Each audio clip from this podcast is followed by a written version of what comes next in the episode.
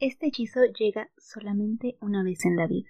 No quiero necesitarte porque no puedo tenerte. ¿Crees que el hechizo de amor llega solo una vez en la vida? Hola a todos, bienvenidos de nuevo a este episodio de Historias de Amor antes de dormir.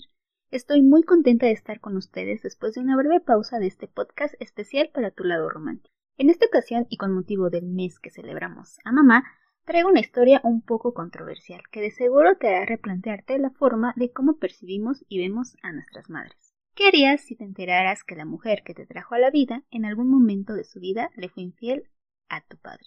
Controversial, ¿verdad? Disfrutemos juntos esta increíble historia de amor. Los puentes de Madison. Ven y quédate a dormir conmigo. Si tienes entre 35 a 50 años, este nombre te sonará familiar ya que es una de las grandes historias románticas del cine y la literatura.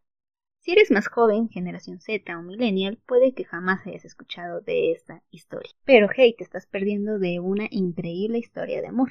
Debo advertirte que esta narración no verás una mujer joven y un chico joven como estamos acostumbrados a verlo y como siempre aceptamos verlo en el cine, televisión, libros, etc.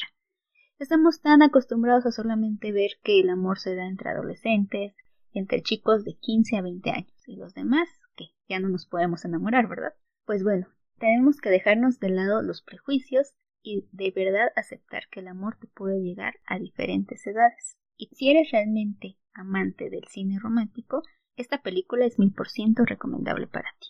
Hablando un poco de la primera vez que esta historia sale a la luz, fue en 1992 bajo la autoría del escritor estadounidense Robert James Wallace, que también era un fotógrafo y músico. Su excelente aceptación por el público llevó al productor y actor Clint Eastwood a interesarse en una adaptación cinematográfica. Clint Eastwood también protagoniza esta cinta, cabe aclarar, junto a la señora Meryl Streep. Estos dos grandes actores nos regalan una excelente cinta que se desarrolla en los años 60. Pues bien, debo advertirte dos cosas antes de iniciar este relato. Hablaremos enteramente de la adaptación cinematográfica y segundo, las cosas que te voy a mencionar son a título personal y debes escucharlas con una mente muy abierta. ¿Qué debemos decir de esta historia? Primero, a título personal me encanta. Desde la primera vez que la vi, te cuento un poco, soy mucho de estar buscando títulos pasados, títulos clásicos, soy muy amante de este, este género de cine y dentro de esta larga lista de clásicos del cine encontré Los puentes de Madison. Este relato nos cuenta la historia de una ama de casa de origen italiano, de aproximadamente 50 años de edad, quien vive en una granja, Francesca Johnson. Esta ama de casa, quien se queda sola después de que su familia decide hacer un viaje a la feria del condado, donde acuden como participantes de este tipo de ferias donde llevas a tus animales a exposición y el más gordito o el más grande, no sé cómo funciona esto, gana. Pues bueno, sus hijos acuden a este tipo de ferias con su padre y Francesca se queda sola cuatro días. La trama comienza cuando los hijos ya adultos de Francesca, Jim y Andy, quien al morir su madre deben regresar a la casa que los vio crecer para la lectura del testamento de su madre. Todo va bien con la lectura hasta que dentro de las peticiones de Francesca se encuentra que su último deseo era que sus cenizas fueran esparcidas cerca del puente de Madison cosa que sorprende a ambos hijos, ya que su padre está sepultado en el panteón familiar, y esperan que su madre tenga el mismo destino, al lado de su amado esposo. Y así comienzan a descubrir una serie de secretos del pasado de su madre, quien dejó un pequeño baúl con una colección de tesoros personales, entre ellos un diario y algunas fotografías de ella. Y aquí es donde todo comienza a tomar forma y sentido, pues ellos empiezan a leer este diario y descubren el porqué de la decisión de su madre. Poco a poco empiezan a descubrir que su madre era mucho más que una ama de casa. Los recuerdos de este diario comienzan con aquella semana donde ellos, siendo unos adolescentes, van a la feria del condado. Francesca se queda sola a descansar en casa. Y fue entonces donde conoce a Robert Kincaid, un fotógrafo de National Geographic, quien busca precisamente los puentes de Madison para hacer unas tomas de estos puentes. Perdido el hombre llega a la casa de Francesca por hacer del destino y le pregunta del camino correcto para llegar al puente. Ella al no saber explicarle, pues se ofrece a llevarlo. Pues bien, después de esto comienza a sentirse la química, comenzamos a ver un poco más de estos personajes que al inicio pues tenemos esa pequeña intuición de que algo va a pasar con ellos, sin embargo nos van regalando esta magia del amor poco a poco, no es como ya, lo vamos a descubrir, sino poco a poco empiezan a, regalarnos esta, esta química entre ambos. La plática saca a flote que muy joven Francesca se enamora de un militar americano y decide dejar su país natal y mudarse a un lugar donde se queda hasta la fecha. Nos da el primer vistazo de que esta mujer estaba resignada a una vida que jamás soñó y sí amaba a su familia, nadie está negándolo, sin embargo, no era una mujer que se sentía completa, que algo le faltaba. Después de tomar esas fotos, ella lo observa un rato, hay algo que le atrae de él, ella no sabe qué es o por qué no puede dejar de mirar a este hombre y lo invita a cenar. Se aventura, quita el miedo, se quita el rebozo, como decimos mucho, y lo invita a cenar. Empieza a sentirse este nerviosismo de parte de Francesca que quieres ver la película vas a darte cuenta de las manías que ella tiene, de cómo se toca el pelo, se toca las orejas, incluso está como muy nerviosa y muchas veces le dice si quieres ir, sí está bien, si no, no, no hay problema, ¿eh? A lo que él acepta. Y él acepta la invitación. Está como este jugueteo en donde ella tiene miedo de conocerlo, bueno, tiene curiosidad más bien dicho de conocerlo, pero tiene miedo de descubrir en quién se puede convertir ella cuando empiece a conocerlo un poco más, tiene miedo a faltar a sus principios. El personaje de Robert era un hombre muy atractivo para su edad. Las personas que estén familiarizadas con el trabajo del señor Clint Eastwood saben que es un actor maduro, sí, cuando hizo esta película tiene 64 años. Sin embargo, saben que para su edad era un hombre bastante, bastante atractivo, incluso de joven fue llamado uno de los machotes del cine. Tiene muchísimas películas, si quieren buscarlo en internet, y de verdad es un hombre sumamente atractivo, a lo que Francesca no puede resistirse. Aunado a la personalidad de aventurero que tiene este hombre, que ya había recorrido el mundo, que empieza a despertar en Francesca ese impulso de querer saber más de él. Al inicio, pues ella se muestra como, o ella empieza a conocerlo, pues pensando que nada más va a ser su amiga, que él no se fijaría en ella, incluso ni siquiera sabe por qué quiere conocerlo, simplemente quiere conocerlo, quiere seguir platicando con él, pero está ese límite que ella misma empieza a poner. Incluso en algún momento él le comenta que no están haciendo nada malo, que no hay nada de que avergonzarse y que no está haciendo algo que no le pueda contar a sus hijos, que solamente están cenando, están tomándose una copa y están platicando. Están teniendo una de esas noches mágicas donde solamente hay eso, tú y la otra persona conociéndose. Esa noche no pasa nada. Él regresa a su hotel, y al segundo día Francesca despierta muy temprano. Sabe que lo puede encontrar en el puente, donde no lo encuentra, entonces ella deja una pequeña nota invitándolo nuevamente a su casa a cenar. Ella regresa a su casa pues muy desanimada con esas ideas que a veces nos hacemos y empezamos a sobrepensar y a sabotearnos solos y decir, pues ella lo decía en, en su particular caso, que él no le iba a hacer caso, que ella, que él no se iba a fijar en ella, que era un hombre pues que conocía el mundo, que se iba a aburrir de una ama de casa, que, que no iba a aceptar estar con ella para pronto. Entonces, de repente suena el teléfono y él le dice que acepta su invitación. Lo que pasa a continuación es algo muy tierno.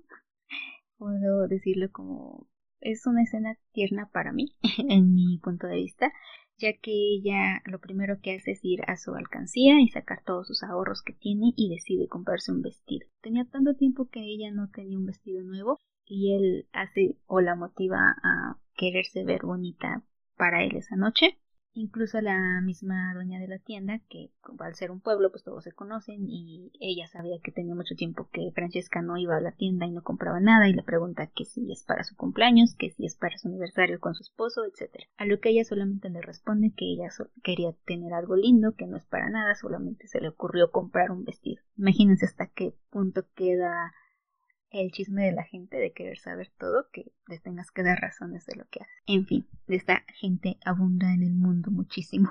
Eh, tengo que mencionar en este punto a un personaje que no hace mucha aparición en la trama, sin embargo es importante para, para el relato, es Betty, una mujer que vivía en el pueblo que en algún momento de, de la historia no lo mencionan cuando, no mencionan qué pasó, simplemente sabemos que ella le fue infiel a su esposo se divorciaron y la gente del mismo pueblo empieza a tratarla mal, empieza a denigrarla, empieza a simplemente pretender que ella no existe.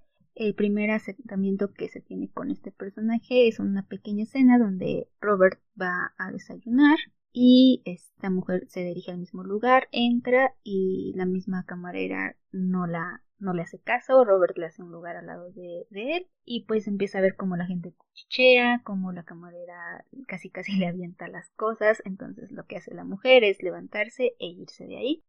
Él empieza a escuchar pues esto de que es una mujer cínica, que le fue infiel a su esposo y es ahí donde nos damos cuenta que, que esta mujer no la querían por que cometió y este, se empieza a replantear la idea de ir a cenar con Francesca empieza a replantearse si es una buena idea porque no le gustaría que ella le hagan eso. Incluso él se acerca al auto donde está esta mujer y como que titubea entre ofrecerle su ayuda o no y vemos como esta mujer está llorando por todo este rechazo y repudio que tiene hacia hacia ella la gente. Al final de cuentas, pues este Robert empieza a titubear sobre la cena, pero acepta. La cena se da, y ve a Francesca con su nuevo atuendo, ella se ve preciosa, él queda prensado de su belleza natural, de esa mujer llena de pasión, de sus ojos que lo miran con tanta inquietud. Ella no sabe por qué empieza a sentirse de esa forma tan tan sensual, por así decirlo. Cada que lo ve, ella quiere algo con él y él también con ella.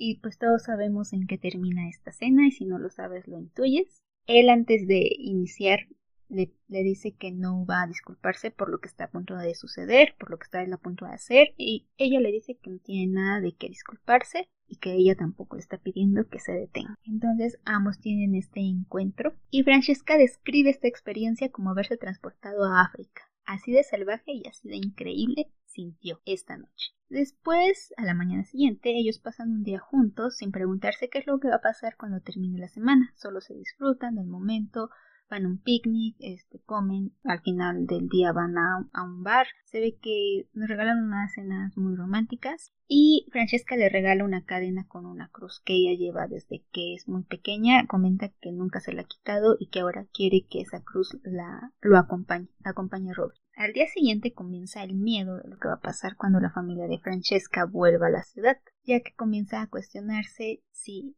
ella cometió un gran error solamente con un hombre que la veía como una aventura, si ella es una mujer más de las que tiene, de una de esas amigas que tienen sus viajes, porque ella le empieza a cuestionar si tiene más amigas como ella, si ella realmente es especial, si solamente fue una aventura más y ella se va a quedar extrañándolo o amándolo toda su vida, eh, ese temor de haber perdido a su familia por una aventura, a lo que él se siente molesto porque piensa que, que, ella lo está juzgando. Él le dice que nunca, nunca le mintió de quién era, que él no se va a disculpar por ser quien es, pero se siente aún más decepcionado porque Francesca no cree que lo que él siente es real. No, no cree que realmente le pasó este hechizo en la vida. Él es el que menciona la frase de este hechizo te llega solamente una vez en la vida.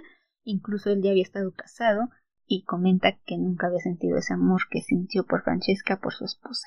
Y justo cuando la pelea está en lo máximo, cuando se están gritando y nos están regalando este texto, estos diálogos tan oh, que nos están cortando el corazón, llega la amiga de, de Francesca como pum, a romper la tensión. No llega a ver a Robert, Robert sube al cuarto de Francesca y ella empieza a reflexionar qué es lo que van a hacer, qué es lo que va a pasar, qué es lo que realmente desean o qué es lo correcto para ambos. Y, y él, cuando esta mujer se va, cuando la amiga de Francesca este, se va, Francesca sube, ambos se abrazan y él le dice que se vaya con ella. No nos dicen o no sabemos qué es lo que platican entre ellos. Al final solamente podemos ver a Francesca hacer una maleta vestida con un hermoso atuendo rojo y teniendo una cena, lo que nos da a entender entre si se va a ir o no se va a ir. Cuando vemos que la maleta es de ella, entendemos que sí, ella aceptó irse con él, pero conforme va pasando la velada, esa última cena que tienen en casa, nos damos cuenta que Francesca empieza a cuestionarse varias cosas, entre ellos que sus hijos la puedan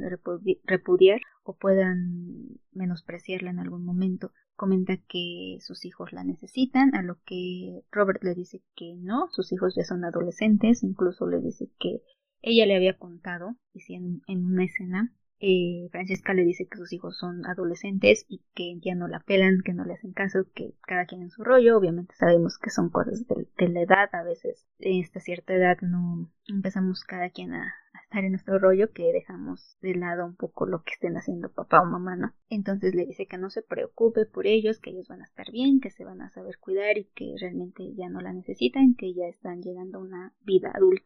Pero hay un miedo que tiene Francesca y es el caso de que su hija está a punto de convertirse en una mujer y ella dice que cómo va a dejar a su hija así, que que si su hija comete los mismos errores que ella no se lo va a perdonar, que ella se va a estar preguntando, Annie, su hija, por qué su madre se fue y la está dejando en un punto en donde ella debe guiarla en cuestión de hombres, en cuestión de amor y demás, que ella debe de estar ahí para para su hija. A lo que Robert pues le comenta que va a estar unos días más en el pueblo, que va a alargar su visita por si ella decide cambiar de opinión y también le dice que en cualquier momento que ella decide irse, así él esté en otro continente, en la luna, por así decirlo, él va a regresar por ella, que ella lo puede contactar cuando ella quiera, cuando ella está segura, y él va a regresar por Francesca. Esa noche se separan, nos dejan con el corazón roto, y a la mañana siguiente llega la familia de, de Francesca, todo vuelve a la rutina, y vemos como Francesca y su esposo salen a hacer las compras al pueblo, como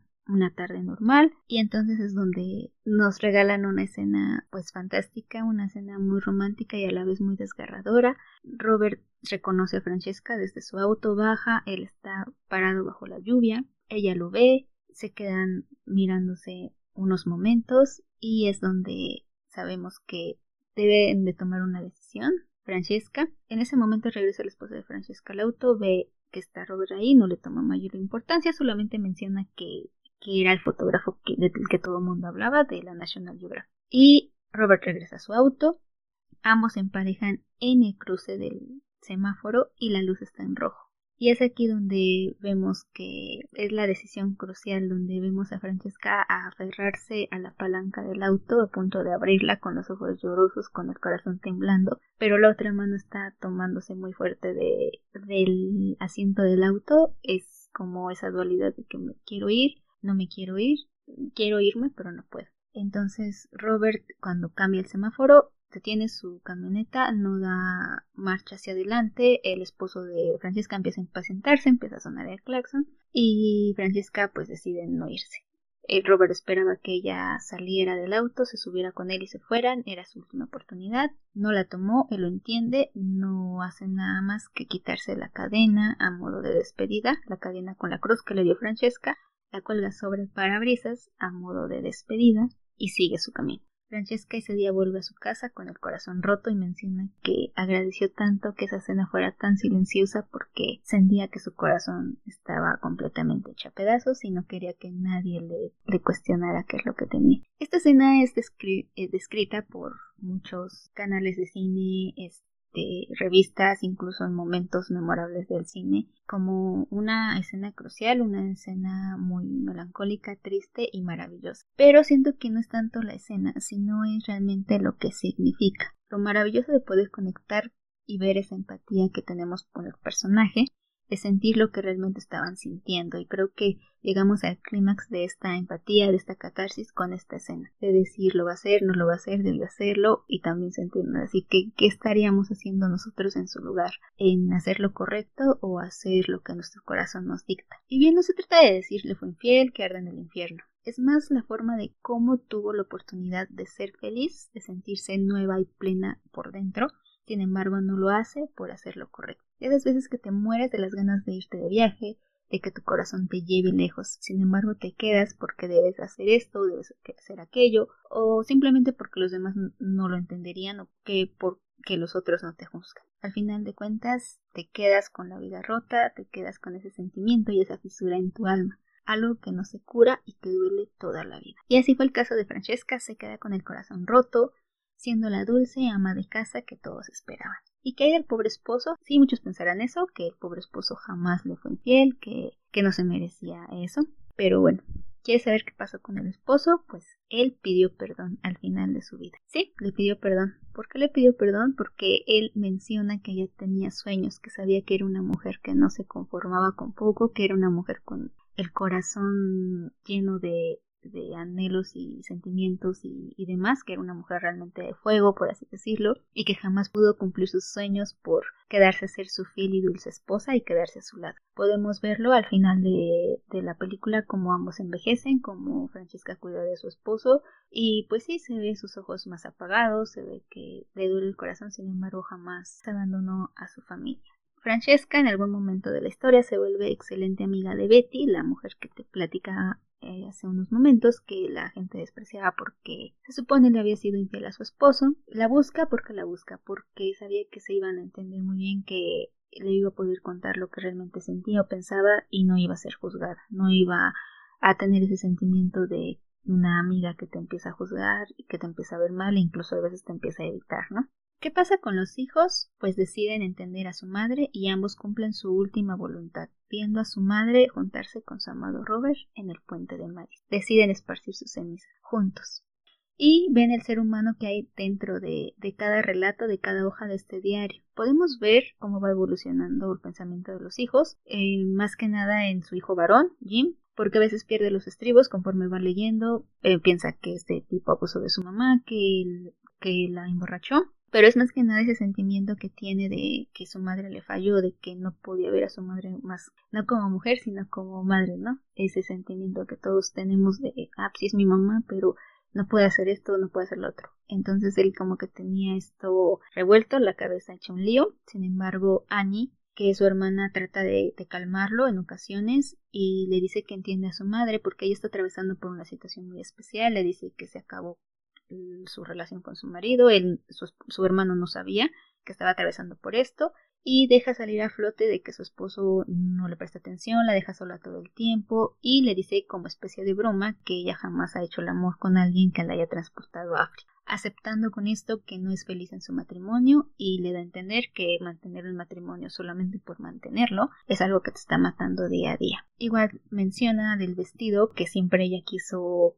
usar ese vestido, incluso en su graduación o cuando salió a su primer cita, ese vestido blanco especial que usó Francesca en su primer en su primer encuentro con Robert, ella, ella como hija siempre, siempre se lo pedía, a lo que Francesca se, se negaba y le deja una pequeña nota a su hija diciendo que, que ese vestido era como su vestido de matrimonio y que no se lo podía dar porque tenía un significado muy especial para, para ella. Es curioso ver cómo esta película nos habla de una infidelidad, de algo inusual, ya que la infidelidad es cometida por la madre. Es muy triste reconocer que las infidelidades muchas veces son por parte del padre, que incluso ya no nos podría sorprender si a veces nos nos llega a indignar, siempre es indignante este tipo de historias, pero sí es muy inusual saber que, que la madre comete este tipo de infidelidades. Por eso les preguntaba al inicio qué pensaban de de la infidelidad y es por este hecho que no nos podemos sentir ajenos a las razones a la mujer que hay detrás de esto. Si el hombre era, era bueno, le fue infiel, no lo sabemos. Pero el hecho es de que nos olvidamos de nuestras madres. Hablaré del lado femenino porque el tema central de este podcast es del tema de, de las mamás. No quiere decir que una persona de otro género no pueda llegar a sentir como Francesca se sentía. Es completamente válido. ¿Ok? Bueno, aclarado este punto, bueno, regresando al tema central de, lo que estaba platicando, las mamás a veces las dejamos de lado creyendo que deben de perder su espíritu que, que tenían de jóvenes, ese espíritu de amor, de aventura, de pasión. Hay veces que nos olvidamos de que sienten al igual que nosotros que somos jóvenes, quizás con la misma intensidad, con resignación de ya estoy vieja, o quizás ya no encajo en un, en un, mundo de amor o quizás ya no ya no puedo volver a sentir. Incluso con, con sus mismas parejas no con de este lado el padre que puedan salir a un lugar y no mamá tú ya no puedes hacer esto ya no puedes hacer otro o sea no. Mm, hay que replantearnos la manera en cómo estamos juzgando. Y pues también a veces siento que delimitamos eh, lo he escuchado es algo del día a día a veces delimitamos las los gustos o las cosas que hacen las mamás para pasarlos bien. A veces incluso decimos, ay, no, el tema de la mamá, pues lo único que pueden hacer es ir a un recital y escuchar cómo cantan sus hijos y ya, ¿no? Deben de estar muy felices y contentas con esto, cosa que siento que, pues es bonito, pero también siento que debe ser demasiado aburrido, ¿no? No delimitemos estos gustos que ellas tengan, no las debemos de hacer sentir anticuadas ni pasadas de moda con sus gustos. Debemos de respetar y saber que hay un límite, hay un límite y también estar viendo cómo estamos juzgando su manera de ser. Y más que nada me refiero a, ok, mi mamá, yo puedo estar saliendo, mi mamá debe estar en mi casa o estarnos casando con este estereotipo de, de que sí, mi mamá debe ser abnegada, incluso las mismas mamás olvidarse de que tienen el derecho a sentir, de que no solamente deben de aguantar y llorar como vemos las madres en Televisa, me viene a la mente esta señora Carmen Salinas eh, ahí con su rosario pidiendo ahí frente a la imagen de la Virgen de Guadalupe por sus hijos, ¿no? Y decir todo por mis hijos. No, son seres humanos, pueden llegar a sentir, a equivocarse y amar. Recuerdo haciendo un paréntesis muy grande, una película llamada Requiem por un sueño. Si no lo has visto, es mil por ciento recomendable. El personaje central, eh, el actor Jared Leto, es un hijo, es un hijo adicto a las drogas. Todo el tiempo se la pasa robando el televisor de su madre para empeñarlo. La mujer iba todo el tiempo a sacarlo y a pagar por el televisor para que se lo devuelva. El protagonista en algún momento le dice a su mejor amigo que quiere mucho a su mamá la quiere entre comillas no sé cómo la quería si, si siempre le hacía este tipo de cosas pero él le dice que cuando su negocio prospere le va a regalar a su madre un televisor muy grande el último en tecnología y todo no como compensación por todo estos ratos malos que la, ha hecho pasar. Dice que su madre es la persona que más ama ver televisión en el mundo que nunca había visto a alguien que se la pasara tanto tiempo frente al televisor. Y del otro lado vemos a la madre que su única distracción es ver el televisor Sí veía por largo tiempo, incluso todo el día el televisor, pero era porque la señora se sentía sola, se sentía deprimida y no tenía nada que hacer. Su única distracción era el televisor. Incluso llega a mencionar que pues siente que no vale nada en el mundo. Es una historia muy muy interesante. Si te gustaría que hiciera un podcast de esto, déjamelo saber en los comentarios. Si te gustaría ver la película, corre a verla, la puedes encontrar incluso en Facebook. Es una película muy interesante, nos deja ver cuatro puntos de vista de diferente forma. Yo me quedo con el punto de vista de la mamá porque al final de cuentas te vas a notar su, cambio, cómo termina este personaje y realmente te deja con un sabor de boca muy deprimente de la situación de, de la mamá. Y los otros personajes, pues bueno, cada quien tendrá su comentario acerca de los demás personajes. Este, un poquito más de contexto, sale Jennifer Connelly, Jared Leto y pues cada quien hace lo suyo. Una excelente película. Yo pues realmente te puedo mencionar que no soy madre, cabe aclararlo, pero agradezco tanto que mi madre me haya dado esa luz de ver con otros ojos la maternidad. Si algún día me convierto en madre, que no sé si está en mis planes, voy a serte muy sincera, pero quiero que sea no perdiendo quién soy, no conformándome y quizás en el momento exacto saber decir adiós de una forma que no lastime a nadie. Cuando las personas que me pueden entender desde mi punto de vista que no han tenido hijos, quiero decirles que cuando se conviertan en madres sí va a ser un cambio grande muy, muy, muy es un paso en su vida. Las personas que lo desean están muy bien, las personas que no lo desean la maternidad también está muy bien, cada quien tiene que tener su punto claro en la vida, pero cual sea tu decisión, nunca olvides que sigues siendo una persona, sigues sintiendo, sigues siendo alguien que comete errores y que seas madre no quiere decir que seas una persona prohibida o ajena a cualquier tipo de sentimiento. Eres y seguirás siendo esa mujer que, sí, que fuiste en algún momento y no, no la no la delimites y no te olvides de él. Sí, está padre, hay muchas mujeres que se entregan a todo por sus hijos, es muy admirable. Sin embargo, hay muchas mujeres que se olvidan de ellas y de quiénes son. Entonces, de tarea puedes buscar y volver a hacer una introspección para descubrir si estás o llegaste a ser esa mujer que en algún momento te imaginaste llegar a ser.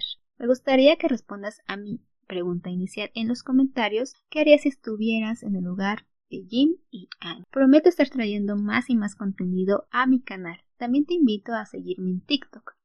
Estoy subiendo contenido nuevo, voy poco a poco, así que te pido un poco de paciencia y te agradezco mucho por seguirme en este podcast. Me encantaría platicar de mis historias contigo. Este año tengo varios proyectos, entre ellos mejorar el canal de YouTube para que tú y yo nos veamos cara a cara y puedas conocerme y yo. Un enorme abrazo si te quedaste hasta el final de este podcast. No olvides seguirme en todas mis redes sociales, historias de amor antes de dormir. Te mando un beso enorme, un abrazo, bye.